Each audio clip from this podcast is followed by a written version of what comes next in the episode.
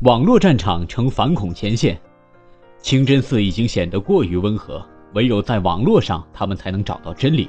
比利时内政部部长让邦在巴黎恐袭案前三天这样说道：“其实与 ISIS 的战争无处不在，尤其是在虚拟世界中。”根据2015年反恐新书《耶稣和圣战者》回应 ISIS 的愤怒中披露，ISIS 恐怖组织每天释放约9万条消息，他们熟练运用 Twitter、谷歌加、Facebook 和 Instagram 等社交媒体散播消息。招募成员，再转入 Kick 等加密的社交通信软件进行进一步沟通，通过 YouTube 等分享网站存储数据，利用在线文本编辑平台编辑恐怖袭击实时战况。恐怖分子甚至开发出自己的 App《圣战者的秘密二》。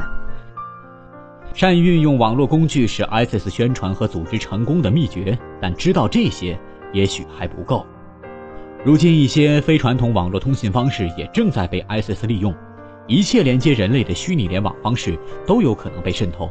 比利时内政部部长让邦在巴黎袭击前曾向媒体警告，索尼 PlayStation 4游戏主机可能会被恐怖分子利用秘密通信。事实上，根据英国《每日邮报》报道，比利时布鲁塞尔警方在搜捕流窜恐怖案嫌疑人的过程中，至少发现了一个 PS4 主机等证物。包括微软 Xbox 等知名游戏主机也存在着不同程度的监管难度和漏洞。北京邮电大学一位不愿具名的安全专家向界面新闻透露，他进一步介绍说，加密的 VoIP 网络语音通信利用 P2P 模式，不但难以监听，且政府疏于管理，用户可以非常容易地注册新用户以逃避监管。如果恐怖分子利用 PS4，一是从 PSN 在线游戏服务发送消息，二是语音，三是游戏里沟通，也许在网络平台上召唤玩家的同时，另一场恐怖袭击可能即将发生。他说。此外，知名网游如暴雪旗下《魔兽世界》等也都被确信存在网络安全隐患。据福布斯报道，2013年爱德华斯诺登泄露的文件显示，美国情报机构国家安全局和中央情报局确实潜入了《魔兽世界》等网游，监听恐怖分子的虚拟会议。据业内游戏开发者介绍，凡是带组团、工会、语音聊天功能的网游都有漏洞，且各网游的通信协议都不一样，大多数都使用私有协议。这对政府监控是一大难点。人们从纸牌屋中熟知了深不可测的暗网，它恐怕已经成为恐怖分子的避风港。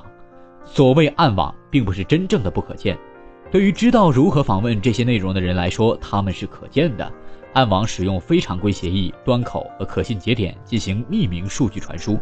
暗网中存在大量非法网站，比如人气颇旺的洋葱网络上，甚至存在毒品、武器弹药和杀人交易。海平面以下的部分都被称作暗网。图片来源：网络。巴黎恐袭案发生之后，有证据显示，ISIS 的宣传机器被快速转移到了暗网。美国安全研究人员上周撰文称，一个圣战论坛公布了一个镜像 ISIS 各种数据的暗网地址。由于 Twitter 和 Facebook 迫于政府和公众压力，大量封杀 ISIS 的相关 ID。这个圣战论坛甚至建议访问者使用有俄罗斯背景的自由开放源代码软件。Telegram，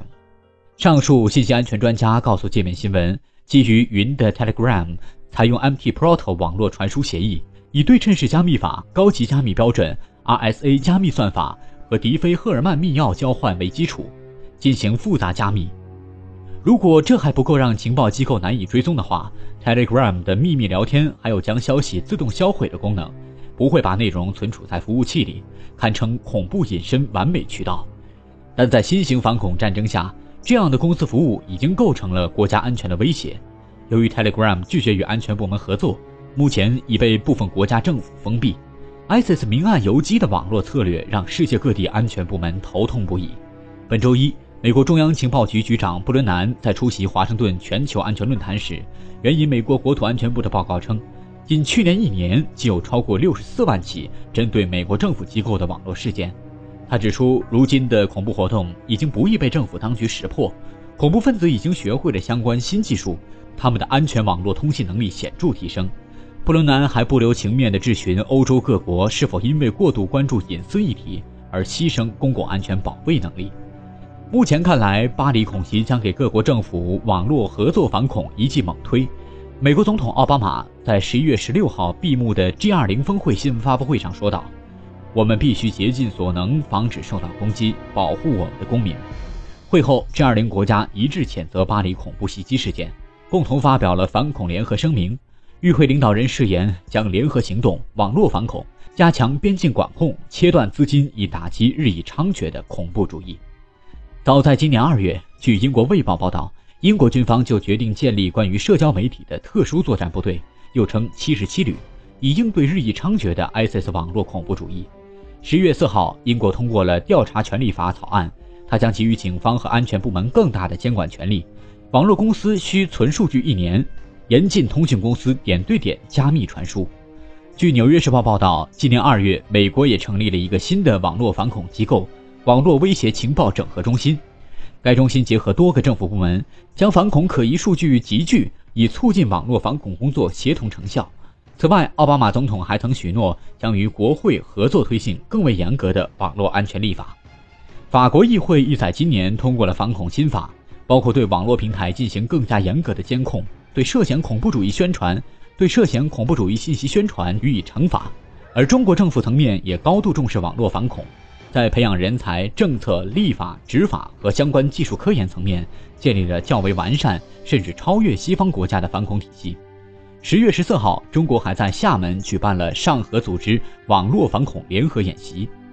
巴黎恐袭事件也再次刺激了民间黑客的反恐行动。十一月十六号，全球最大黑客组织匿名者通过社交媒体 Twitter 宣布对 ISIS 宣战，誓言把 ISIS 从互联网上清理掉。事实上，巴黎恐袭案发生第二天，匿名者就立即在社交媒体 Twitter 上线 OP Paris 标签活动，开展一场旨在限制和打击 ISIS 恐怖组织使用互联网应用的行动。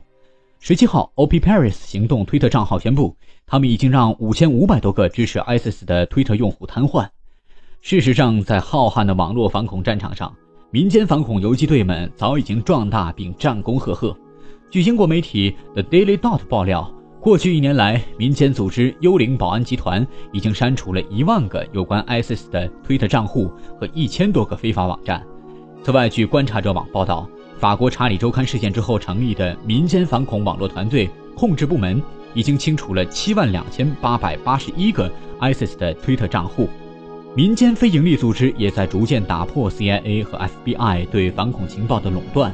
比如非营利私人情报机构国际恐怖主义组织搜寻，他由一位从小从伊拉克移民美国的女士 Rita Katz 创办，曾在伊拉克战争中与政府合作显出神威。据美国全国广播公司报道。十一月十三号的巴黎恐袭后，是他们最先找到并翻译了 ISIS 发布的声明。